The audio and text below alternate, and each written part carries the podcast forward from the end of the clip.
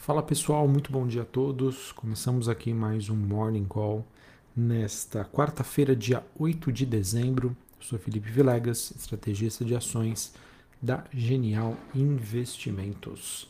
É, bom, pessoal, hoje temos um dia relativamente tranquilo é, quando a gente olha para novidades, notícias em relação ao mercado internacional, mercado brasileiro, mas ao mesmo tempo a gente ainda continua a, a, a ver um movimento ainda de otimismo e de subida das principais bolsas globais. Tá? Porém, esse movimento de alta ele não é comum aí para todos os ativos.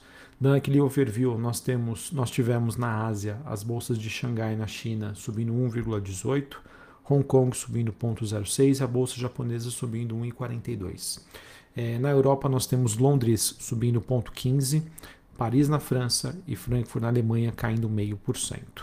Olhando para os futuros norte-americanos, a alta hoje é um pouco mais leve, o S&P subindo 0,13, Dow Jones subindo 0,04, Nasdaq subindo 0,27. O VIX, que é aquele índice do medo, é, subindo 1%, mais uma região bastante tranquila, 22 pontos. Lembrando que na semana passada esse indicador estava acima dos 30 pontos e quando esse indicador vem acima dos 30 pontos, isso mostra uh, um certo aí, receio por parte dos investidores. O ideal é que ele fique em torno ali dos 15 pontos, que seria um patamar bastante tranquilo, mas nessa região podemos dizer que existe hoje uma melhor percepção desses, dos fatores de risco uh, que foram absorvidos recentemente pelo investidor. O dólar index, o índice dólar que recua 0,17, mas ainda se mantém acima dos 96 pontos. Taxa de juros de 10 anos nos Estados Unidos caindo 3% a 1,43%. E o Bitcoin é, tendo aí mais um dia de realização neste momento, caindo um pouco mais, quase 4%, voltando ainda, é, voltando para baixo dos 50 mil dólares a unidade. Também temos um dia negativo para o petróleo, que recua 0,5%, os contratos negociados é, em Nova York, o WTI. Gás natural subindo mais de 5%. É, e olhando para os metais industriais, o cobre recuando é, 0,49 e o níquel avançando 0,5%. 0,5% também a movimentação do ouro nesta manhã. Beleza, pessoal? Então era, é, é isso que nós temos em termos de movimentações. É, olhando para o noticiário internacional, é, acho que seguem os mesmos temas tá, no radar do mercado que é a questão da, da Omicron em relação aos seus efeitos, se as vacinas são eficazes ou não. A princípio, existe uma melhor percepção em relação a esse tema. O mercado também segue é, de olho em novidades é, sobre a questão China. A China que vem adotando uma série de medidas para tentar contornar esse movimento um pouco mais desafiador, é, incentivando e aumentando a disponibilidade de crédito por lá, ao mesmo tempo que dados da balança comercial mostram uma China aí numa situação um pouco melhor do que era esperado anteriormente.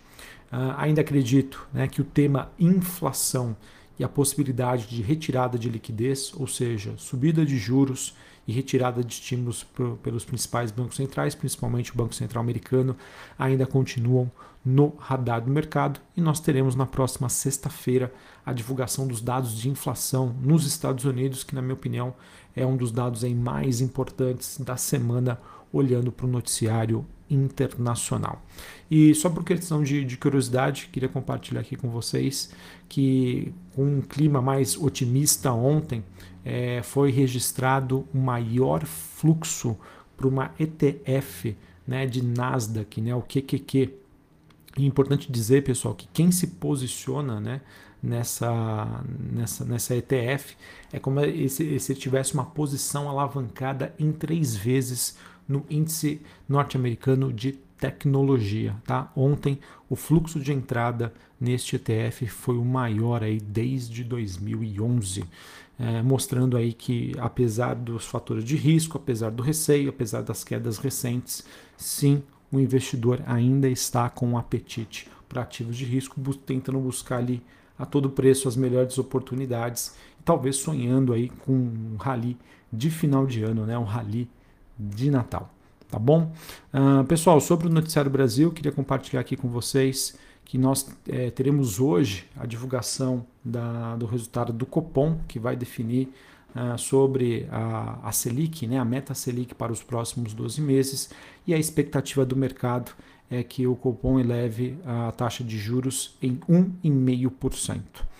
Uh, importante dizer que esse 1,5% ele não foi unanimidade nas últimas semanas, é, mas né, acabou sendo hoje a maior aposta do mercado uh, em relação a, a, todos os dados macroeconômicos que foram divulgados recentemente aqui no Brasil, é, sobre a questão de, de PIB, produção industrial, que já mostram uma fraqueza da, da economia brasileira é, frente aí aos últimos meses. Então, por conta disso, houve uma redução nessas expectativas que hoje giram em torno de 1,5%. O Copom que divulga aí a decisão após o fechamento dos mercados, mais ou menos às seis e meia da tarde, horário de Brasília. Beleza? Uh, sobre o noticiário político, nós tivemos ontem o presidente da Câmara, Arthur Lira, e do Senado, Rodrigo Pacheco, eles que teriam anunciado um acordo para sancionar a PEC dos precatórios hoje, tá? dia 8 de dezembro. É, ainda nós temos trechos divergentes que serão aí é, apensados né, em uma PEC que já está na Câmara e será votada na Casa no dia 14 de dezembro, ou seja, é, é, o Congresso né, e o Senado buscando um fatiamento aí dessa PEC para que acelere o processo de votação e aprovação da mesma. Tá? É, parte da, dessa PEC a ser promulgada abriria mais espaço aí de 60 bilhões de reais para o financiamento do Auxílio Brasil de 400 reais. É, essa medida, né, SMP, para pagar esse Auxílio Brasil, que foi assinada ontem à noite às pressas. Tá bom?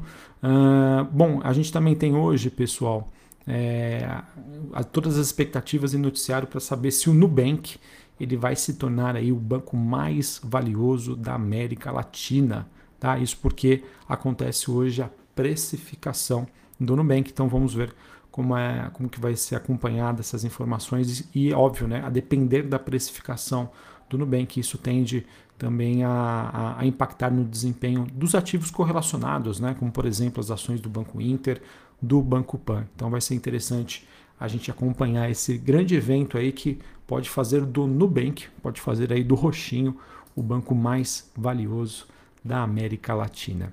Uh, além disso, pessoal, olhando para o noticiário corporativo, nós tivemos a BR Foods, ela que divulgou ontem as estimativas e expectativas uh, de sua estratégia operacional, que foi chamada aí de Visão 2030, a empresa que faz hoje um evento para dar mais detalhes em relação a essas metas, a esses planos, mas em termos de destaque, né, existe uma expectativa aí de investimentos de 55 bilhões de reais até 2030 e a empresa que tem um problema de dívida diz que a sua meta é de que a sua a dívida líquida é, EBITDA, né, o seu nível de alavancagem, seja de até três vezes.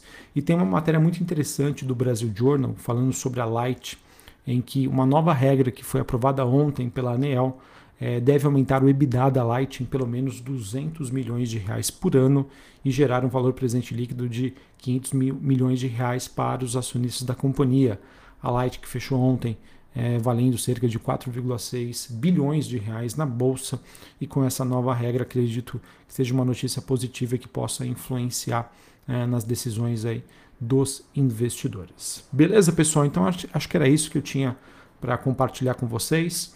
Não sei se é a proximidade aí já das festividades de final de ano, mas o noticiário aí começa, digamos, a perder volume, né? a perder tração.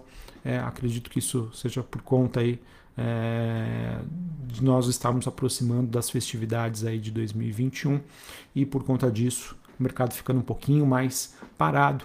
Já é normal, já é, seria natural esperar o que? Uma redução dos volumes, algo que já é esperado aí para o mês de dezembro. Beleza?